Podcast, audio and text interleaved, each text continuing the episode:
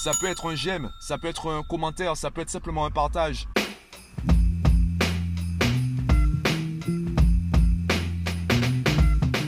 Yo, aujourd'hui je voulais te parler de l'argent et en mûrissant la réflexion, je me suis rendu compte qu'en fait je voulais te parler de quelque chose de plus général. Finalement, ce podcast, je pourrais le résumer à cette phrase, il faut donner pour recevoir.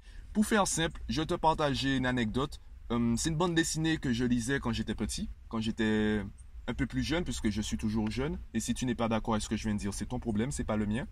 Cette bande dessinée, c'est la bande à Picsou. Alors, si tu es trop jeune pour connaître Picsou, euh, ouais, ok, je vais te le présenter rapidement. Picsou, en fait, c'est un canard. Ouais, c'est pas un être humain, c'est un canard qui gagnait beaucoup d'argent. Le mec, il dirigeait, enfin, le canard, il dirigeait toutes les entreprises de la ville. Et il avait construit un immeuble qui était en fait un coffre-fort où il entassait des pièces d'or. Il avait une piscine de pièces d'or. Son kiff, c'était tous les jours d'aller se baigner dans sa piscine aux pièces d'or. Alors n'essaie pas de construire ce genre de piscine si vraiment une bande dessinée. Si tu essaies de plonger, tu vas, tu vas vraiment te faire mal.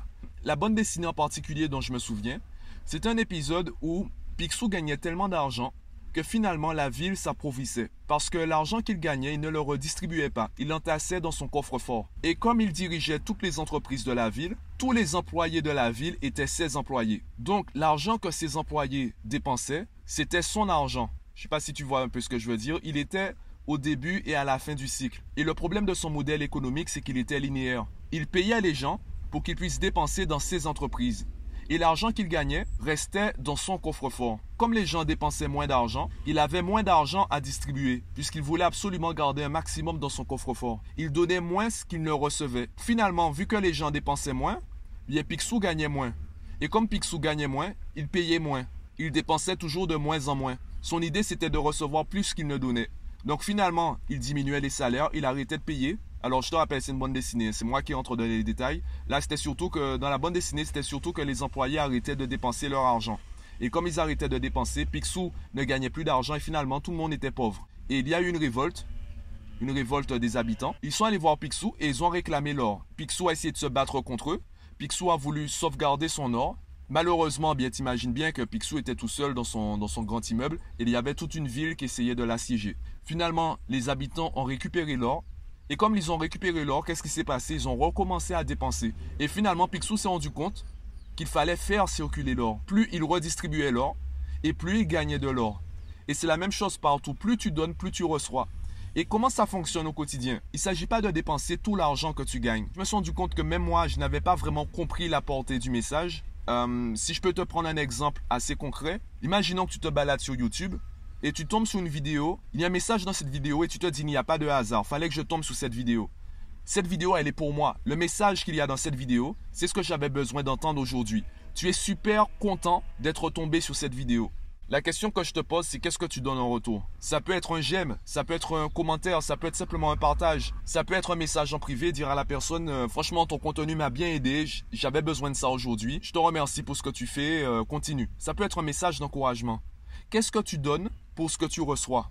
Je pense que notre problème dans notre euh, société, c'est qu'on a tout créé de manière linéaire, un peu comme Picsou. Je te prends l'exemple du plastique. Le plastique, finalement, c'est un déchet. Et un déchet, par définition, c'est quelque chose dont personne ne veut. Même la planète Terre n'en veut pas.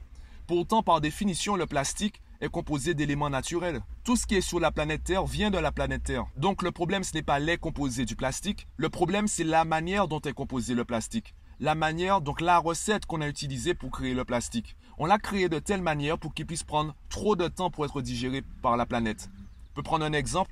On va prendre 5 produits que tu aimes, 5 plats que tu aimes. Allez, disons une, une pizza, une salade de fruits, du melon, du Nutella et un chausson aux pommes. Voilà, tu prends ces 5 produits, tu les mets dans un mixeur, tu mixes le tout et tu essaies de le boire.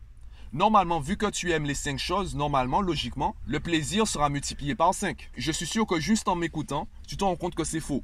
Tu te rends compte que dans les faits, en mélangeant les 5 produits, le plaisir que tu as à manger chaque élément individuellement, en mélangeant les 5, ton plaisir sera divisé par 5.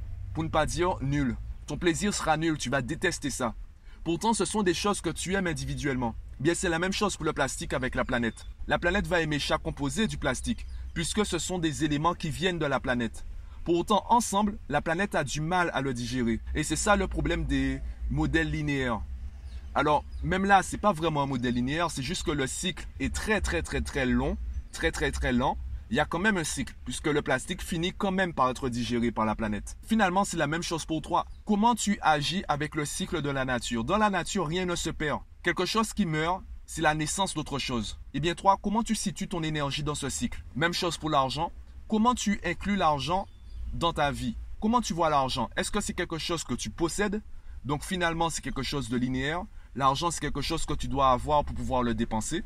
Donc, si tu es quelqu'un qui n'est pas attaché à l'argent, tu vas dire que euh, tu n'es pas attaché à l'aspect matériel. Du coup, tu vas essayer de vivre très simplement et tu vas te priver de bien des plaisirs. Ou tu vas voir plutôt l'argent comme une énergie qui doit rester en circulation. Je te prends l'exemple de l'investissement locatif en immobilier. Imaginons que toute charge comprise, le bien immobilier te revient à 1000 euros par mois. Imaginons que tu achètes une villa avec un étage. Tu sais que pour toi, il y a un seul étage qui te suffit eh bien, tu loues l'autre étage à 1000 euros par mois. Du coup, tu vis dans la maison de tes rêves gratuitement. Alors oui, il y a quand même une personne qui vit dans l'étage. Tu sais que toi, tu as besoin d'un seul étage. Tu n'as pas besoin de deux. Donc ça ne te dérange pas tant que ça d'avoir un locataire.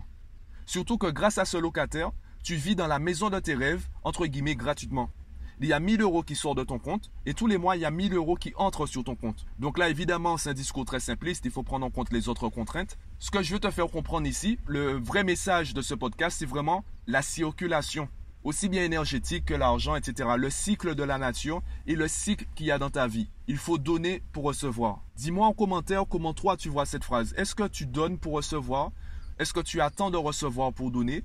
Ou est-ce que tu te contentes de recevoir? Et de la même façon que je parle à toi, je parle à moi. Je suis quand même la première personne qui grandit avec ces podcasts, qui est aidée par ces podcasts. Je suis quand même la première personne qui m'écoute. Et de la même façon, je me rends compte qu'il y a beaucoup de vidéos sur YouTube que j'ai écoutées, que j'ai regardées plusieurs fois.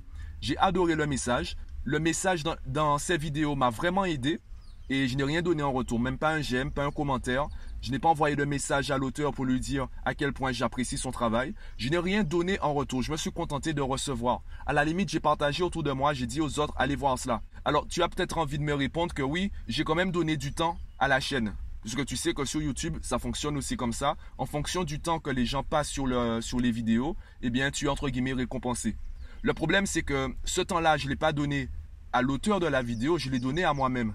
C'est moi qui avais besoin de ce temps-là. C'est moi qui avais besoin de regarder la vidéo. Donc même si l'auteur de la vidéo en a bénéficié aussi, c'est à moi-même que j'ai donné du temps. Du temps pour grandir personnellement, grandir professionnellement, augmenter mes connaissances et mes compétences. Et jusqu'à maintenant, ces vidéos-là, en fait, je n'ai rien donné en retour. Donc moi, je vais déjà commencer à changer mes habitudes, commencer à changer eh bien, mon cycle de vie, la manière dont j'interagis avec les gens. Dis-moi, toi, comment tu vas voir les choses. Dis-moi, toi, comment tu comptes euh, peut-être modifier tes habitudes Qu'est-ce que tu comptes faire peut-être pour rentrer dans ce cycle de la nature, ce cycle des énergies le cycle de l'argent? Si tu aimes le contenu, clique sur j'aime et abonne-toi à la chaîne. Et moi, je te dis à bientôt.